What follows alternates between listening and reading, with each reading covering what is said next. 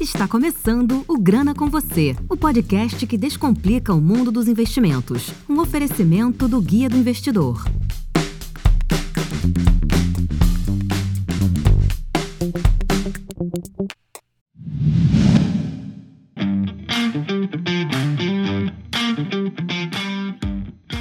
Mais um episódio do Grana com você e hoje a gente vai falar sobre recuperação judicial. Vale a pena investir em empresas em recuperação judicial?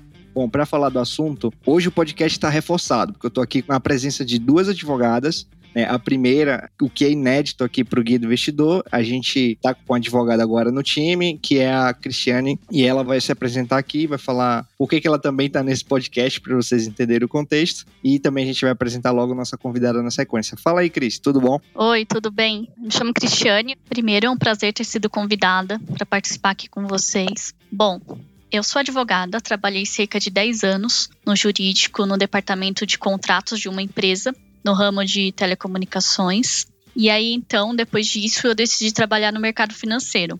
Quando eu cheguei até aqui.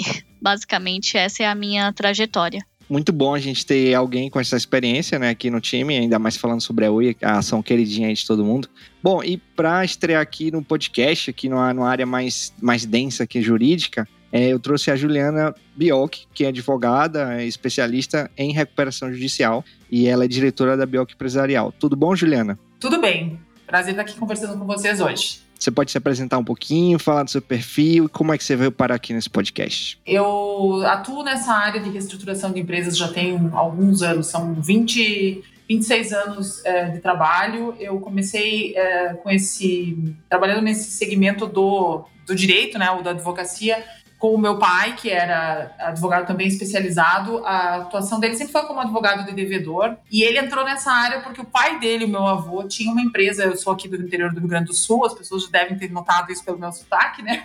E ele tinha uma, uma empresa, um aviário, um matador de aves nos anos 70, e que fez um pedido de concordata naquela época, acabou quebrando, virou uma falência. O meu pai era estudante de direito, se interessou pelo tema e começou a trabalhar com isso, e a gente foi desbravando esse terreno aí desde então. Então eu tenho já uma trajetória de vários anos trabalhando nessa área e uma das coisas que mais assim eu me orgulho desse meu trabalho é que depois de, de alguns anos, lá pelos anos 94 por aí, meu pai decidiu que ele ia ser deputado federal. Meu pai tem uma história de vida, ele já é falecido, bem interessante, assim, ele foi padre, depois ele desistiu, aí ele foi empresário, foi advogado e no fim ele decidiu que ele ia ser deputado federal. E se elegeu deputado federal, assumiu em 1995 e quando ele chegou na Câmara dos Deputados existia um projeto de lei que visava reformar a antiga lei de concordatas e falências, que era um decreto-lei de 1945. E meu pai ficou 10 anos atuando como relator do que hoje a gente chama de Lei de Recuperação de Empresas, que é de 2005, né? Então foi um trabalho que eu acompanhei. Eu, quando ele começou, eu estava terminando a faculdade depois, quando ele né, conseguiu concluir, eu já, já era advogada. Então, hoje eu trabalho com a, uma legislação que, se não tivesse esse trabalho dele, que, claro, não foi um trabalho individual, foi um trabalho feito com muitas outras pessoas, né, mas foi um trabalho incansável de 10 anos de relatoria. Se não tivesse sido essa dedicação dele, muito provavelmente a gente não teria esses instrumentos como a gente tem hoje, talvez não teria um mercado que se formou em torno né, das empresas em dificuldade. Né? Tanto o mercado de compra, enfim, investimento em empresas, depois a gente vai falar um pouco sobre isso, mas principalmente o mercado relacionado aos créditos estressados, que hoje no Brasil é um mercado super pujante né, e que tem muito a ver com esse, essa trajetória, enfim, esse legado que meu pai deixou. Então, além de ser advogada de vários anos, eu tenho esse, esse dado interessante na minha biografia que eu tenho muito orgulho de contar aí para as pessoas. Muito bacana a sua história, é fantástico, assim. Até quando eu recebi o seu perfil aqui, eu, eu fiquei assim, o que é que eu vou perguntar para ela? Não sei, nem, não sei nem o que é que eu vou conversar com ela, não tem nenhum assunto, porque é, tipo, é, é, seu currículo é demais, assim, é, é, sua trajetória é incrível. Obrigada. Mas vamos começar aqui, do comecinho aqui, falando para o investidor que é leigo, ou falando para quem é interessado no assunto e é leigo, né? O que que é a famosa RJ, ou recuperação judicial? Então, vamos lá. É, esse é um tema super interessante, eu acho que é um tema que é muitas uh, o investidor, uh, né, agora também dos anos para cá começa a se despertar para isso, mas principalmente os empresários, eles, eles, todos deveriam saber, né? É como é, é, como um manual de sobrevivência, conhecer um pouco sobre recuperação, porque um dia a empresa vai precisar. Ainda mais no Brasil, num país como o nosso, né, o Brasil, que a gente tem ciclos de crises muito grandes, muito agudas. Eu que trabalho desde os anos 90 já passei por várias, né, vários planos econômicos. Então, hora uma, um mercado vai bem, hora outro vai bem. Então a gente vai acumulando aí altos e baixos e é super importante que as pessoas entendam os instrumentos. Mas, como é um tema nervoso, né, do momento difícil da empresa, muitas vezes as pessoas fogem desse tipo de, de conhecimento ou conversa e quando precisam acabam não tendo assim o repertório adequado para poder se defender numa situação dessa, né? Então, acho que é super importante que a gente fale um pouco sobre esses instrumentos. Na Lei 11.101, então, como eu mencionei antes, essa lei que eu acompanhei de perto a elaboração, existem dois instrumentos básicos, assim, grandes grupos, vamos chamar, que são a recuperação e a falência. Né? Os dois trabalham com a ideia de que, as, que a atividade econômica ela precisa ser viável. Se a atividade econômica ela ainda é viável, sendo é, desenvolvida por quem vinha desenvolvendo ela antes, a gente procura então recuperar aquela atividade. Se a atividade deixou de ser viável, pela pessoa jurídica ou pelo empresário que vinha desenvolvendo aquele determinado negócio, a lei trabalha com a ideia de que a gente, do jeito mais rápido possível, consiga realocar aqueles recursos que estavam na mão dessa pessoa jurídica ou desse empresário para uma outra, né? E isso para isso existe a falência. Então, diferente daquilo que a gente veio ao longo dos anos acumulando, de que falências demoram muitos anos para serem concluídas, que levam um tempão para vender os ativos, os ativos às vezes se perdem, né? O prédio estraga, o carro deixa de funcionar, alguém rouba. Enfim, a ideia da legislação é fazer o contrário, é justamente alocar da forma mais rápida possível determinado ativo no mercado. Claro que a gente sabe que o tempo do processo judicial não é o mesmo tempo do mercado, e isso cobra um preço, mas em síntese é assim que funciona. Então, dentro dessa gavetinha das recuperações, a gente tem duas espécies de recuperação. A gente tem a recuperação judicial e a gente tem a recuperação extrajudicial. A recuperação extrajudicial, é, não é a sua pergunta ainda, né, mas só para as pessoas que estão nos ouvindo entenderem. Fica à vontade. A extrajudicial, ela, tanto uma como a outra, as duas são veículos de renegociação de dívida né, e de venda de ativos de forma segura para o investidor. Na recuperação extrajudicial, a renegociação ela acontece fora do Poder Judiciário. A gente chega no Judiciário, normalmente, existem algumas exceções para isso, que dependendo do caso a gente pode buscar, mas normalmente a gente chega no judiciário com a, a negociação pronta. E faz sentido levar essa negociação para o judiciário se por acaso menos uh, perto da metade dos credores envolvidos naquele plano não tenham é, concordado com a proposta feita pelo devedor em crise. Então, dizendo de outra forma, na recuperação extrajudicial, a gente tem um instrumento mais cirúrgico, em que a empresa chama determinados credores para fazer uma reestruturação da dívida ela obtém mais da maioria de aceitação e, para forçar os dissidentes, ela busca a homologação judicial, através da sentença judicial. A RJ, que é a mais famosa, é a mais visível, né? É a recuperação judicial, também se preferirem, é o instrumento de renegociação de dívidas em que a renegociação ela vai acontecer dentro do Poder Judiciário. Então a gente entra com o pedido de recuperação judicial, tem uma série de documentos que precisam ser apresentados, o juiz pode inclusive mandar fazer uma, aquilo que a gente chama de constatação prévia, que é uma verificação de viabilidade da atividade. E se tudo tiver ok, tiver inconformidade, o juiz vai deferir o processamento. E aí o processo de negociação vai ter espaço, né? E a empresa tem 60 dias para apresentar essa proposta de renegociação que vai ser feita através de um plano de recuperação judicial. Então, a RJ é isso, a recuperação judicial é um instrumento de reestruturação de dívida que permite que a empresa apresente para os seus credores um plano é, coletivo né, de reestruturação e dentro desse plano ela pode também prever a venda de ativos. Quando a venda desses ativos é feita no plano, ela vem sem sucessão. Quem compra esses ativos compra com a segurança de que não vai ter que pagar dívidas da empresa em dificuldade. Isso também é uma oportunidade de investimento que tem ganho bastante visibilidade nos últimos anos. E também dentro da recuperação judicial, a partir da mudança da lei, a lei foi reformada no final de 2021, 2020, né, com vigência em 2021. A gente tem agora uma estrutura bem interessante também de financiamento do devedor em crise, né, o, através de uma autorização judicial, enfim, então também vem para contemplar essa ideia. A recuperação ela serve para renegociar dívida e trazer dinheiro novo, né, através da venda do ativo, através da, do próprio financiamento da atividade em crise, através do DIP, como a gente chama, que é o financiamento do devedor em recuperação judicial. Então, assim, muito sinteticamente, só para as pessoas que estão nos ouvindo terem uma ideia, uma recuperação judicial é isso, né? Muitas vezes a gente ouve notícias de que tal empresa entrou em RJ ou está saindo da RJ. Na verdade, é isso. Ela, é quando a empresa entra em recuperação judicial, ela chama os seus credores para uma negociação coletiva e quando ela sai da RJ, quer dizer que essa renegociação ela foi concluída. Perfeito, praticamente uma aula aqui.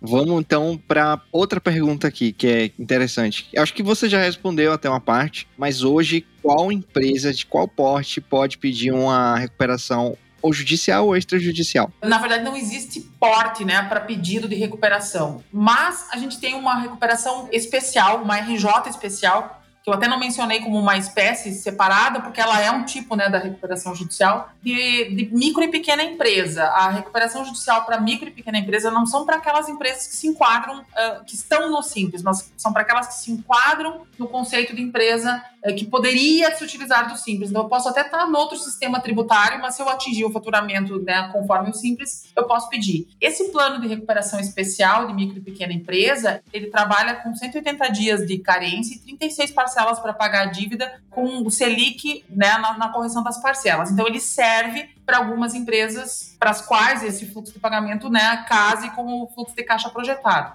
É muito raro ver a microempresa usando desse instrumento, porque 36 parcelas muitas vezes não se mostra suficiente e existe a possibilidade de decretação da falência caso mais da metade dos credores façam objeção a esse pedido. Então, é muito raro o plano de recuperação uh, judicial de micro e pequena empresa. Normalmente a gente tem recuperação judicial ordinária, vamos chamar assim, e não existe um limite de porte, né? Claro, ganha mais visibilidade aqueles grandes casos, como o caso da Oi, por exemplo, que a gente já citou aqui, né? Que é uma das maiores recuperações judiciais que a gente tem notícia no Brasil. Então, uh, embora os grandes chamem mais atenção, existem todos os portes de empresa aí fazendo recuperação judicial. Ao mesmo tempo, a gente sabe também que o processo de recuperação judicial ele acaba sendo um processo que tem um custo de alguma maneira elevado, né? não só com as custas judiciais, mas também com a nomeação de uma figura chamada administrador judicial, que é um fiscal do juiz, não é alguém que vá substituir o administrador da empresa, o nome não está muito bem endereçado aqui, o AJ é mais um gestor do processo, que vai ser a pessoa encarregada de fiscalizar a atuação do devedor, ver se está tudo certinho, contabilidade certinha, as negociações estão fluindo de forma adequada. Esse profissional vai receber para fazer esse trabalho, então isso onera um pouco o processo. E também tem a questão de que funcionam melhor as recuperações, que a gente sabe que tem um assessor financeiro também fazendo um trabalho. Então, no fim do dia, isso tudo para dizer para vocês que a gente tem dados de alguns observatórios aí de recuperação judicial pelo país, são iniciativas de pesquisa dos processos de recuperação judicial que mostram que, embora as, as micro e pequenas empresas sejam mais de 90% dos estabelecimentos brasileiros, elas, elas acorrem muito pouco às recuperações judiciais, elas representam em torno de 30% dos pedidos, né? Isso é um problema grande, a gente precisa corrigir o sistema para acolher também essas empresas quando elas estejam em dificuldade. Mas, concluindo a resposta à tua pergunta, não existe porte né, delimitado para fazer o pedido de recuperação judicial com essas dificuldades que eu acabei de apontar. Entendi. Bom, a gente vai falar sobre os casos maiores, como empresas já listadas em bolsas daqui a pouco. Mas a Cris tem uma pergunta interessante aqui para você. Oi, Juliana. Então, como investidor, muitos assustam quando falam em recuperação judicial, né? Mas eu acho que é importante destacar também as vantagens e as desvantagens quando uma empresa pede a RJ? Olha, com certeza. A gente tem uma. A gente precisa melhorar um pouco a cultura em torno da crise da empresa, sob vários aspectos, né? E o, o olhar do mercado para a empresa em crise também precisa amadurecer, que é justamente sobre isso que você coloca, né? Às vezes a gente vê assim muito aquela reação, principalmente do ponto de vista do credor. Ah, entrou recuperação judicial, vai né, vou ter um prejuízo, vai me dar um golpe, algo nessa linha. As recuperações não foram feitas para isso, né? As recuperações foram feitas para quê? Para salvar aquelas empresas que estejam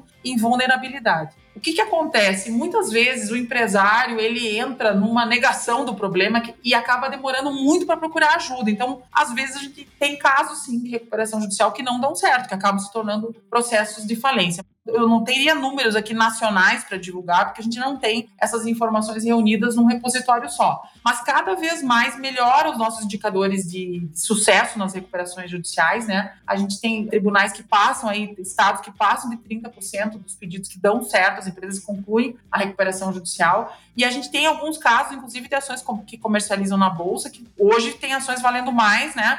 É, do que antes dos pedidos de recuperação, então se tornaram até interessantes aí para o investidor. Mas a recuperação judicial, ela, é, é, é, ela, ela precisa existir no sistema financeiro. As empresas como o corpo humano, vou colocar assim, né? Acho que é uma, um paralelo bem interessante para se traçar. Elas podem ficar doentes, isso faz parte do ciclo de vida. É normal a empresa ser constituída, ela cresce alguns anos, depois ela atinge um nível de maturidade. As nossas empresas no Brasil são muitas delas empresas familiares, então muitas, muitas vezes esse nível de maturidade também acompanha o próprio ciclo de vida do empreendedor, da primeira, da segunda geração, né? E depois de um certo ponto, quando elas chegam numa imaturidade, se elas não se reinventam a cada período, e aí as mudanças tecnológicas estão cada vez mais também desafiadoras, ou se elas enfrentam crises financeiras não preparadas para isso, como aconteceu, por exemplo, ali na pandemia, que a gente teve uma queda de liquidez de alguns setores, principalmente, mas quase generalizada no mercado, as empresas acabam adoecendo e elas precisam de tratamento. E a recuperação serve para isso. Né? É, é como ter um paciente e ter para ele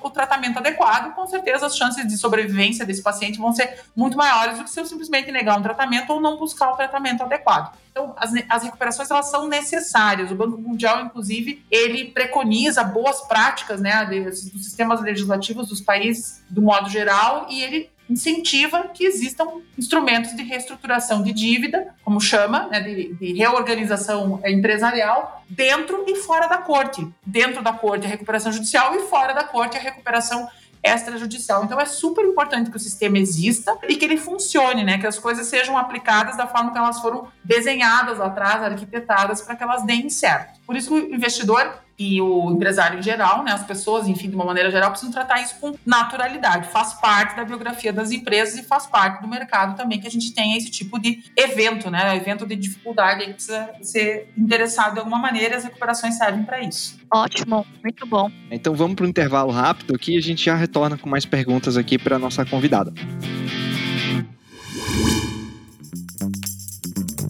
Que tal conversar sobre investimentos e tirar todas as suas dúvidas? Faça parte do grupo do Guia do Investidor do Telegram. Acesse guiadoinvestidor.com.br barra Telegram ou clique no link que está na descrição.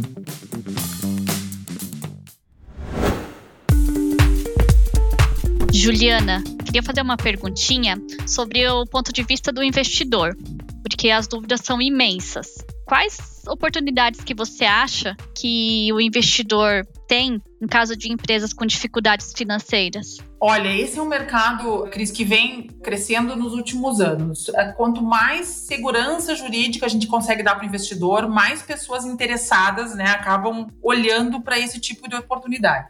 A gente tem assim uma gama bem abrangente de situações em que o investidor pode interagir com uma empresa em dificuldade ou uma empresa em crise. Também vai depender muito do momento que ele encontra a empresa. Né?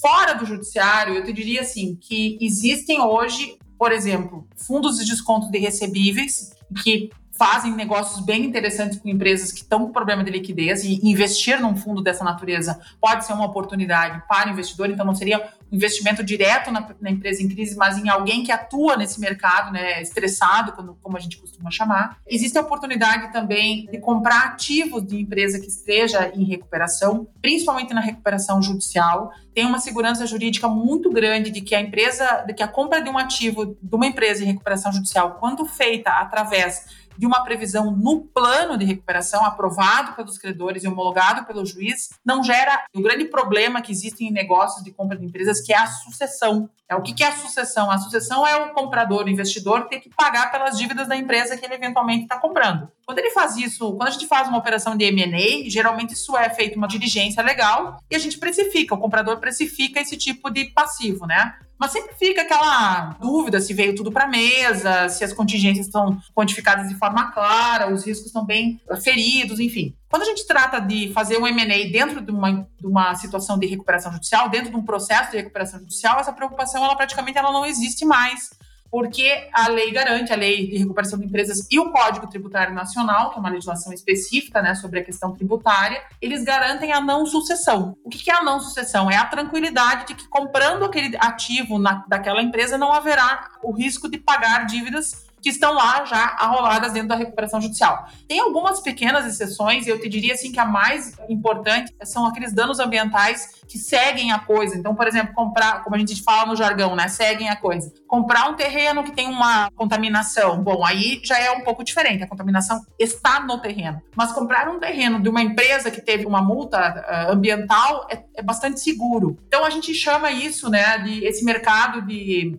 ativos estressados é um mercado que vem ganhando robustez nos últimos anos e uh, despertando interesse de pessoas que querem fazer bons negócios. Inclusive, existem fundos também especializados nesse tipo de compra de empresas. E há uma técnica que nós chamamos de unidade produtiva isolada, ou UPI. A UPI é justamente a possibilidade que a lei traz de prever no plano o, o tirar uma parte, né, uma fatia daquele determinado negócio transformar aquilo num, em algo vendável, né, empacotar aquela unidade produtiva e botar isso no mercado, como eu falei já, sem o risco de sucessão. Então também é uma oportunidade, tem negócios bem interessantes sendo feitos desta forma, porque muitas vezes existem bons negócios que são mal administrados, né? Eu como advogado devedor vejo isso a minha vida inteira. Até por essas dinâmicas de empresa familiar, dificuldades de mercado, enfim, isso tudo acaba cobrando um preço e a gente vê muito isso, negócios seriam muito bons, muito promissores, administrados de uma forma às vezes não tão eficiente que acabam gerando né, o endividamento e a crise, e isso pode ser uma oportunidade para o investidor. Então, assim, existem essas oportunidades também, e tem as oportunidades de se comprar ações de empresas que estejam em recuperação, né? E a gente teve casos aí de empresas que, quando entraram em recuperação, entraram com valor de ação muito baixo e que acabaram se valorizando quando saíram da recuperação judicial. Um caso bem interessante é o caso da Lupatec, né, que é uma empresa que sofreu aí as consequências das operações é, relacionadas aqueles problemas né, da, da Lava Jato e tudo mais, que lida nesse setor específico.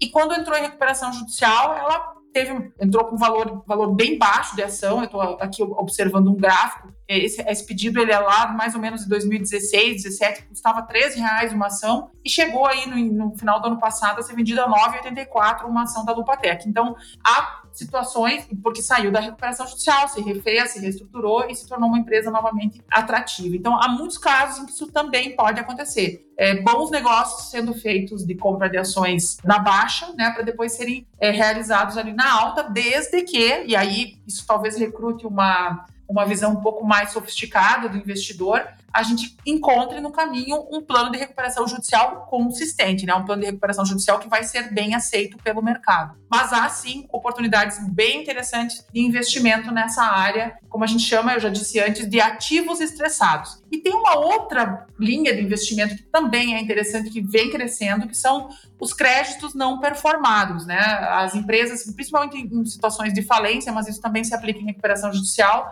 há credores interessados em se desfazer dos seus créditos por valores bem abaixo do valor de face para realizar prejuízo ou para trazer isso para valor presente, enfim. E há investidores adquirindo esses créditos e depois recebendo esse valor num concurso de credores, lá num processo de pagamento da falência, enfim. É, funciona mais ou menos da seguinte maneira, né? Só para dar um exemplo assim bem fácil de entender. Uma empresa vai à falência, vamos supor, né? Uma empresa que tenha algum tipo de ativo, tenha, enfim, itens para serem vendidos. E o credor trabalhista, por exemplo, tem lá um valor de 60, 70, 80, 200, 300 mil reais né, para receber. Só que ele não sabe quando ele vai receber e muitas vezes ele não tem tempo para esperar esse processo se desenrolar. O investidor pode oferecer um, um deságio significativo nesse valor, é comprar esse crédito do credor e se transformar ele no, no, no credor da empresa. Isso é bom para todo mundo, pro, principalmente para quem precisa transformar aquele dinheiro que eu não saberia quanto tempo levaria para receber, né, num dinheiro presente para o sujeito que tem as condições para esperar e quer ganhar em cima disso, né? E para a própria eficiência do processo, porque aí você vai ter mais interessados atuando no processo para fazer com que ele desenvolva de forma mais rápida, mais interessados com condições, inclusive, de ter uma boa representação processual, de ter um trabalho mais intenso, jurídico aí sendo feito para impulsionar os processos de falência. Então todo mundo ganha. Quanto mais o sistema oferta, o sistema de insolvência, como a gente costuma chamar, oferta soluções de mercado, mais rico fica o mercado em torno da crise e mais fácil fica do próprio mercado reabsorver esse tipo de situação. Então, há várias oportunidades, sim, nesse cenário, nesse universo da crise, e que ficam cada vez mais interessantes e vão ganhando também espaço aí na prateleira das próprias consultorias e assessorias financeiras. Você falou das oportunidades, que existem muitas, é, você deu vários exemplos, mas como o investidor consegue acessar hoje essas oportunidades? Existe alguma plataforma? Existe. Talvez ele tenha que entrar em contato diretamente com um escritório, por exemplo. Como é que funciona para o investidor acessar essas oportunidades, no caso, fora da bolsa, né? Das empresas menores ou empresas fora do radar, nesse caso? É, aí vai variar muito também do perfil do investidor, né? Mas existem. Uh, quem está atuando muito nesse mercado são os fundos, né? Fundos especializados em, em créditos estressados. Então, ser investidor do fundo que investe é uma alternativa interessante, né? Pensando aqui em como chegar nesse mercado sem ser pela via da ação, né? Que foi a, foi a tua pergunta. Existe também a possibilidade da própria, já se falando no investidor com um porte um pouco maior, né? Do próprio sujeito procurar diretamente as oportunidades. Então, com certeza, né? Perto dele vai ter aí uma vara especializada com vários processos de recuperação interessantes, ou um próprio administrador judicial com quem ele tenha contato. Isso é muito fácil de achar, né? Por perto, ou uma empresa que ele fica sabendo que tem uma dificuldade e que é de um setor setor que ele entende, que ele conhece. Muitas vezes o próprio empresário que já atua no setor sabe que o concorrente, pelas razões peculiares dele aí, teve alguma dificuldade, ele também pode se interessar. É, há vários canais para se chegar nesse tipo de oportunidade, né? Os canais mais é, varejão, vamos chamar assim, e os canais mais finos é, que aí precisa ter um. Para fazer sentido, tem que ter um tamanho um pouco maior, uma disponibilidade financeira um pouco maior para poder fazer esse tipo de investimento. Mas tem muita oportunidade, existem plataformas aqui, existem fundos vendendo seus ativos em plataforma também, que poderiam ser acessadas, e, e tem bancos que estão atuando muito forte nisso, como o BTG. Existe um fundo que chama Jive Investimentos, que também que é bastante atuante nessa área, que recebe investimentos. Os próprios FDICs também, tem muitos no Brasil, tem milhares de FDICs, que também que são os fundos de desconto de recebíveis, que eu citei antes, né, na primeira resposta, que também aceitam investimento direto. Eu tenho um conhecido, um parceiro nosso aqui no Rio Grande do Sul, que, que as cotas mínimas para investir no fundo dele são 5 mil reais. Então, uh, não, é, não é algo que seja né, uh, muito fora aí da realidade de quem está acostumado a atuar nesse tipo de mercado. Então, há várias opções, dependendo do apetite para o risco, da, do tamanho do investimento, né, que a pessoa vai poder estar tá acessando aí para se beneficiar desse universo todo que é o universo da crise. Bom, muito legal é, essas informações. Vou deixar aqui os links que a Juliana passou aqui pra gente. Também vou, o máximo de informações que puder aqui sobre a questão dos FDIC, é, desses fundos, é, até as informações diretamente aqui desses fundos que ela informou. Agora vamos para o que o povo gosta, né? Vamos falar sobre os casos famosos de RJ no Brasil, né? Como o Latam, da Oi. Acho que da Oi é o que mais as pessoas querem escutar. O que vocês acham da gente começar por ele aqui? Que a gente tem a Cris também para contribuir. Sim, a Oi repercutiu demais, né? emblemático e até hoje dura, né? É, eu queria saber isso, é como é que começou o caso de recuperação judicial na Oi, né? Por que começou e onde que a gente está hoje, mais ou menos? Né? É, a Cristiane vai ser uma, um testemunho muito interessante aqui nessa perspectiva do fornecedor. A Oi foi um caso de recuperação judicial que começou em 2016, né? Ela tinha 65 bilhões em dívidas e agora, nas últimas semanas, ela começou a anunciar o fim da recuperação judicial, né? Então foi uma recuperação judicial que durou, vai durar mais ou menos seis anos, seis anos e meio. Enfim, é um caso extremamente complexo porque não só envolvia aí os fornecedores, como é o caso da, da empresa que a Cristiane trabalhava antes, mas muitas pessoas que tinham créditos para receber, né, das ações da Oi. Então isso ganhou uma repercussão gigantesca no Brasil inteiro. Eram milhares de credores, né? Mais de 50 mil credores foram só os que se sujeitaram, que participaram ali do processo, que também foi muito interessante da Oi, da mediação. Foi um dos primeiros casos em que se usou, eu acho que a gente pode explorar um pouquinho isso também. Isso. É, esse instrumento da mediação que deu um up assim no processo, viabilizou inclusive a conclusão, que eu considero, pra, confesso para vocês, que seis anos não é o tempo ideal. A lei foi pensada para os processos durarem, idealmente, né? 180 dias mais dois anos de supervisão. Então, seriam dois anos e meio. Mas, na prática, isso acaba não acontecendo, porque eu já mencionei antes, o tempo do processo judicial ele é completamente diferente do tempo do mercado.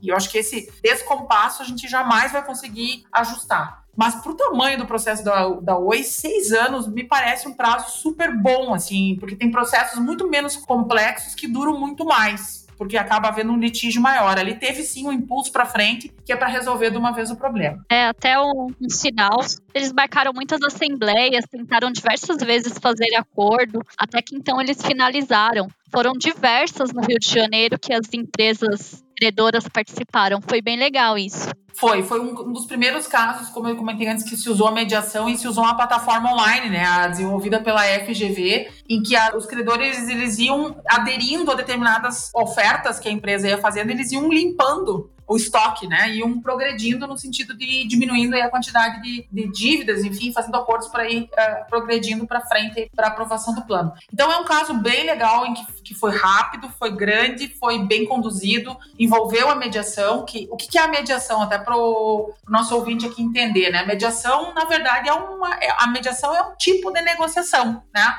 Como eu disse antes, as recuperações elas são veículos de negociação, elas são como se fosse uma esteira, um funil. É, começa de um jeito e vai progredindo de, um, de uma certa forma que está prevista na lei, com assembleia de credor, com atuação do administrador judicial, com prazo, com suspensão de processo. Então, quando a gente entra numa negociação estruturada, como a gente costuma dizer, numa recuperação judicial, a gente sabe de antemão tudo que vai acontecer naquele caso, né? A mediação, ela é uma ferramenta que a gente pode acoplar ou não, ela não é obrigatória, ela é facultativa, nesse funil para acelerar o processo de negociação. Então, onde a negociação não individual, um a um, credor, devedor, não funciona, a gente pode fazer mediação. O que é mediação? É trazer um terceiro neutro que vai ajudar as partes a dialogarem, a chegarem a, uma, a um acordo, ou pelo menos a abrir uma conversa onde antes não existia mais. E o caso da Oi foi um dos casos em que se usou isso em larguíssima escala, com algumas peculiaridades, assim, que diferem um pouco disso que eu acabei de explicar, mas acabou virando um caso de sucesso e inspirou até mesmo algumas portarias do CNJ, algumas recomendações. E agora, em 2020, como eu mencionei antes, um dos capítulos mais interessantes que foi incluído na lei de recuperação de empresas foi justamente o capítulo da mediação, muito inspirado nesse caso de sucesso que foi o caso da Oi. Há outros, né, mas esse foi o que ganhou maior repercussão. Então, é um tema assim que mostra que o nosso sistema ele pode funcionar muito bem e a gente tem evidências disso. Uma empresa que agora está saindo fortalecida, que tudo indica, né, de todo esse processo, reestruturada e viabilizada, que é o mais importante. Então pode comprar as ações, que é tranquilo. Não, tô brincando. Aí já recruta um outro conhecimento, mas acho que tá, tá sendo um bom negócio. mas assim, a Oi foi o maior caso de recuperação judicial do Brasil, né? Né? Se não estou enganado. Eu também não tenho muita certeza, mas se não foi o maior, é um dos maiores, né? A recuperação judicial do Brasil, com certeza. Eu acho que em volume de dinheiro não foi o maior. Eu acho que é o Debrecht foi o maior. Mas em volume de quantidade de credores, eu tenho a impressão que a Oi foi o maior caso. A Oi terceiriza muito os seus serviços, né? Tem muitas empresas que são terceirizadas, então eu acredito que isso que influenciou no número de, de credores. Isso, e a gente pode medir o maior né, caso por vários indicadores, né? O número de credores, o valor do, das dívidas, então eu tenho várias formas de medir isso. 65 bi, que é o valor da dívida. O valor da dívida é 65 bi. Acho que é o Debrecht, como eu mencionei antes, era maior, até a gente pode buscar essa informação. Mas em termos de quantidade de credores, que é um indicador de complexidade, muitas vezes até maior do que a dívida, porque se a dívida está concentrada, eu posso dever 65 bi para 5, 6, né? Mas não era o caso. Então, eu acho que sim, em termos de quantidade de credor e complexidade, de credores e complexidade, foi sim o maior caso brasileiro, não tenho a menor dúvida disso. É, mas deixa eu apontar uma situação da parte do fornecedor da Oi, a recuperação judicial não foi vista com tantos olhos ruins assim, porque a Oi sempre foi uma boa pagadora. Então, os valores que estavam até a recuperação judicial foi feito um acordo e não eram valores muito altos nessa empresa, pelo menos que eu trabalhava. E sempre eles pagam certinho durante os meses. Então, neste aspecto não foi tão negativo, foi uma reestruturação mesmo. E é para isso que a lei foi pensada, né, Cristiane? Esse é o momento certo de entrar com a recuperação. O momento em que eu vou usar da recuperação como um dos pilares da minha reestruturação. Tem todo um trabalho de campo que precisa ser feito, de melhoria operacional, de eficiência. A recuperação judicial, ela não é um instrumento que funciona sozinho, né? Isso. Ela trata disso, que eu já, já comentei aqui com vocês, que são as dívidas e o dinheiro novo. Mas antes disso, tem um trabalho muito mais importante de campo, que é a melhoria do, do resultado operacional, que é muitas vezes sair do prejuízo, né? Que precisa acontecer talvez até antes. Então, eu acredito em recuperação feita da operação para o caixa para a renegociação. E o caso da Oi é um caso desse, bem desse tipo. A receita foi seguida desta forma, desta maneira. Mudou bastante o operacional mesmo, foi bem legal. Isso aí. O que a gente vê quando não dá certo, geralmente é o caminho invertido. Primeiro entra com a recuperação, renegocia e depois vai ver o que está acontecendo lá na operação para ver se o pagamento vai parar de pé. E isso não tem como, né? O, eu não posso renegociar uma dívida sem ter a certeza de que aquele. Eu estou enxugando gelo, eu estou só postergando, né? Se eu não sair com um plano consistente que passe por essas três dimensões. Então, o caso da Oi ele é muito, muito bom também para mostrar isso, né? A utilização da ferramenta da recuperação num contexto maior de reestruturação empresarial, bem, muito bem colocado. Perfeito. Eu tava com a página, também tava olhando no Google aqui, a da Odebrecht são 98 bi. Nossa. E a da Oi 65, é, isso aí. Então eu acho que é maior, em número de credores ela é a maior, a da Oi, com certeza. Ah, entendi. Juliana, um ponto que eu também acho importante sobre o ponto de vista do fornecedor, como é a empresa que eu trabalhei muito tempo, eu vi a Oi como uma reestrutura mesmo de negócio, de operacional.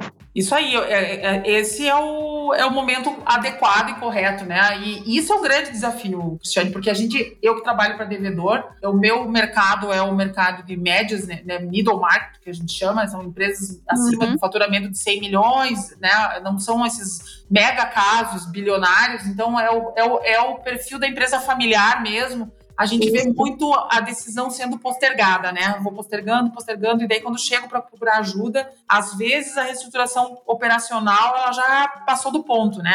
E o caso da Oi não, foi uma decisão tomada num timing mais adequado que acabou resultando num bom exemplo de utilização adequada do instrumento. Acho isso bem legal, bem importante essa tua colocação. Ó, vocês estão falando tão bem aí que a Oi paga certinho que eu acho que eu vou comprar ação aqui. Tô até abrindo aqui o Home Broker. Ah, 55 centavos, só para registro aqui, dia 4 do 7 de 2022, ação da Oi 55 centavos. Vamos ver como é que esse caso de recuperação judicial vai terminar. Eu, vamos ver como é que estava a ação há cinco anos atrás, quando ela entrou. Ela já teve mais, né? Eu tô olhando aqui, ela já teve até a 4 reais, mas... É, 4,41, é. Isso aí, 5. É. Hoje ela vale 3,79 bi. É. Isso aí. Com certeza agora com esse anúncio e com a efetiva saída, imagino eu que vai, vai subir mais um pouquinho aí. Acho que isso torna um, um investimento atrativo. Acho que eu vou comprar, hein? Isso aí. É, talvez ao longo prazo, analisando os outros pontos, pode ser interessante. É, a ação só caiu 82% em 5 anos. Um pouquinho. Mas vamos falar de, de outros casos aqui, que a Oi, eu acho que a Oi daria um podcast só para ela, né? Com certeza um complexo, ainda tem a questão dos ativos da Oi Móvel, tudo que veio tramitando aí, que ainda teve que ter o parecer da Anatel e tudo, então é uma coisa bem complexa, né? Se envolvendo todos os ativos que a Oi tem hoje ou já teve. Mas vamos falar, você pode falar um pouco, Juliana, aqui só para complementar dos casos de recuperação judicial das companhias aéreas, no caso Latam e Avianca, o que é que você qual foi sua visão a respeito? O que é que, qual a sua experiência disso? O caso da Latam foi um caso bem interessante em que a empresa optou por fazer né, a recuperação fora do país optou por utilizar o Chapter 11 nos Estados Unidos, que tem uma estabilidade maior, né? Até porque a nossa legislação para aéreas aqui, ela tem algumas dificuldades. Então a, a Latam acabou indo para fora e também é um caso que hoje mostra que né? Inclusive rápido, uma recuperação que começa a se anunciar o final agora. A aprovação do plano foi semana passada, se eu não estou equivocada. Aprovaram um DIP, que é um financiamento também. Então, tu vê, o caso da Latam, ele é um caso que mostra como um sistema de insolvência maduro e com previsibilidade maior do que o nosso, como é o caso do norte-americano, ele pode ser melhor do que o, o, brasileiro. Então, mostra que a gente precisa melhorar o nosso sistema. E eu digo isso até como advogado devedor, para mim, a Cristiane como advogada também vai talvez concordar comigo. A gente costuma no Brasil, a gente tem uma cultura muito forte de litígio, né? Uma cultura em que a gente desafia muitas vezes até pela nossa Constituição, os direitos fundamentais que ela traz, então um papo um pouco mais técnico aqui, mas às vezes a gente vai procurando oportunidades para desafiar o que a lei diz e construir interpretações constitucionais, sustentar teses em benefício do cliente. Isso, para algumas áreas do direito, pode ser muito bom. Por exemplo, na área tributária, em que o, o, sendo o cliente o contribuinte, quanto mais a gente conseguir fortalecer a posição do contribuinte em relação ao Estado, que é muito mais poderoso, é uma relação desequilibrada, melhor. Então, esse tipo de abordagem mais criativo, mais focado em princípios e, e questões mais assim, não tão práticas e mais teóricas, acaba sendo produtivo, producente para o contribuinte. Mas no, nesse setor de insolvência, no setor empresarial, às vezes a gente precisa abrir mão desse tipo de riqueza em favor da previsibilidade. Porque o negócio, né, a, a atividade de negócio, o mercado, ele é cálculo de risco. Quanto mais o sistema for previsível, mais rápido, entregar o resultado de forma mais de acordo com o que está previsto na lei, mais para o investidor ele se torna interessante. Então, o caso da Latam mostra isso. Quando tinha oportunidade de fazer aqui, fazer fora, a empresa foi fazer fora, porque o sistema brasileiro ainda ofere não oferecia toda a tranquilidade, a clareza que o sistema norte-americano oferecia. Então, a gente precisa melhorar o nosso sistema brasileiro para que ele fique mais azeitado, mais eficiente, para que a gente não perca esses grandes casos, quando, quando é possível, óbvio, né, como era esse exemplo, é, não perca para outras jurisdições, para que a jurisdição brasileira também possa mostrar o seu, o seu valor. E aí tem toda uma questão bem interessante aqui, complexa, de política judiciária mesmo, né, do, do próprio Poder Judiciário brasileiro de, criar varas especializadas, da estrutura para que essas negociações sejam o mais fluidas possível. Então, tem todo um amadurecimento que a gente está trilhando aí nos últimos anos, nos últimos 16 anos, e ganhou uma intensidade maior no último ano e meio aí com as mudanças da lei. Isso é um, é, o Brasil tá, precisa muito disso para se tornar uma jurisdição confiável para que os grandes casos também possam ser processados aqui, não só fora. O caso da Latam é um exemplo disso. Mas é um caso de sucesso, né? Um super caso de sucesso. Acho isso bem importante. Muito bom. Perguntei da Avianca, mas eu não lembro, acho que se ela chegou a pedir. É, não, não cheguei no caso da Avianca. A Avianca já é o outro lado da rua, né? A Avianca Brasil, pelo menos, né, que foi aqui no recuperação judicial, acabou virando uma falência. Talvez, eu não conheço o processo, então fica difícil fazer uma, dar uma opinião, né? Mas até eticamente complicado, né, dar uma opinião, mas é um caso que a gente conhece de aérea que pediu a recuperação e acabou é, dando errado, né, um projeto que muito provavelmente talvez tenha tardado um pouco demais, tenha esperado um pouco para pedir, enfim. Mas é um exemplo de recuperação judicial que acabou se convertendo na falência e isso também é do jogo. Isso também precisa ser tratado com naturalidade, faz parte, né? É um caso em que agora o que, que o judiciário precisa fazer? O judiciário precisa trabalhar o mais rápido possível para colocar aqueles ativos que ainda existem de volta no mercado de forma mais rápida possível, para que outro venha e tome esse espaço do mercado e continue aquela determinada atividade. Ótimo. Agora vamos voltar ao tema desse podcast, né, Juliana? O que, que você acha do seu ponto de vista? Se vale a pena ou não investir em empresas em RJ?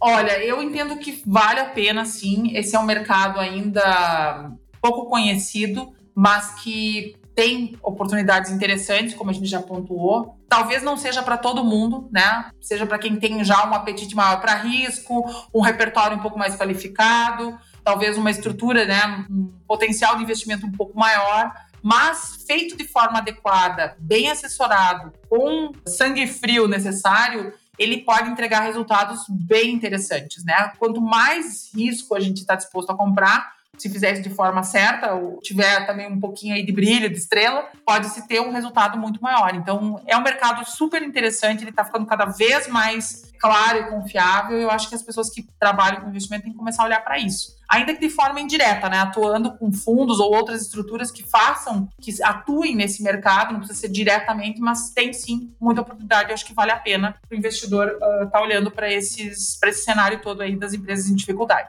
É uma boa. Não olhar só para os prejuízos, pensar no longo prazo, né? Isso aí, pensar no longo prazo, exatamente. Bom, esse foi mais um podcast aqui com uma entrevistada super especial, é, um perfil, como eu falei no início do programa, incrível aqui, né? Super especialista no assunto. Queria agradecer a participação aí da Juliana no nosso podcast, é nosso humilde podcast. Ela com esse perfil todo que não cabe aqui na descrição, ter aceitado participar do nosso programa e que ela deixasse um recado aí para fechar o programa para quem tá ouvindo, qualquer coisa que você queira, né? Falar, falar que o dia tá bonito, qualquer recado que você queira para quem tá ouvindo, falar sobre recuperação judicial ou não, mas é um conselho para os investidores. Olha, eu, quem está feliz aqui de bater esse papo com você sou eu. Acho que quanto mais a gente desmistificar o, esses instrumentos, mais naturalizar a crise, né, as dificuldades, melhor as pessoas vão saber lidar com elas. Né? Se de repente aqui na nossa conversa a gente já ou motivou o investidor a olhar para o mercado de uma forma um pouco diferente, ou talvez até chegou em alguém que está precisando de ajuda, né? Mas não está tendo a, a assertividade para buscar essa ajuda. Eu acho que a gente já fez um, um grande bem aí para o mercado brasileiro. Então é uma alegria estar aqui com vocês. Estou sempre à disposição. Adorei o bate-papo. Esse é um tema que a gente precisa, como eu falei antes, desmistificar e só a gente só vai conseguir isso falando sobre, esclarecendo as dúvidas e fico à disposição aí para a gente bater mais uma, uma, um papo mais à frente aí se vocês fizer sentido para vocês, se os ouvintes tiverem interesse em saber um pouco mais. Sobre esse tema. Com certeza. Tá bom? Obrigada, pessoal. Foi um prazer, uma aula. A gente vai fazer o parte 2, parte 3 e só um para oi. É, isso aí. É, só para oi. Aí eu vou trazer uma amiga minha que foi trabalhou como administradora judicial, que ela é feríssima, assim, vocês vão adorar bater papo com ela. Fechou, combinado. Tá bom. Obrigado, Juliana, pela participação. Obrigada a vocês. Obrigado, Cris. Obrigada, gente. E, pessoal, até logo. Até. Valeu. Até, até.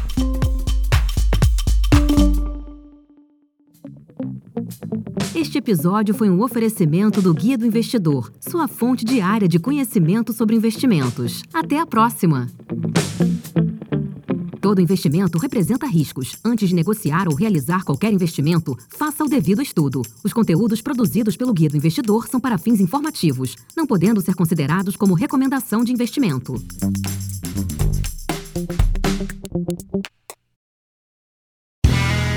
Este podcast foi editado por Play Áudios.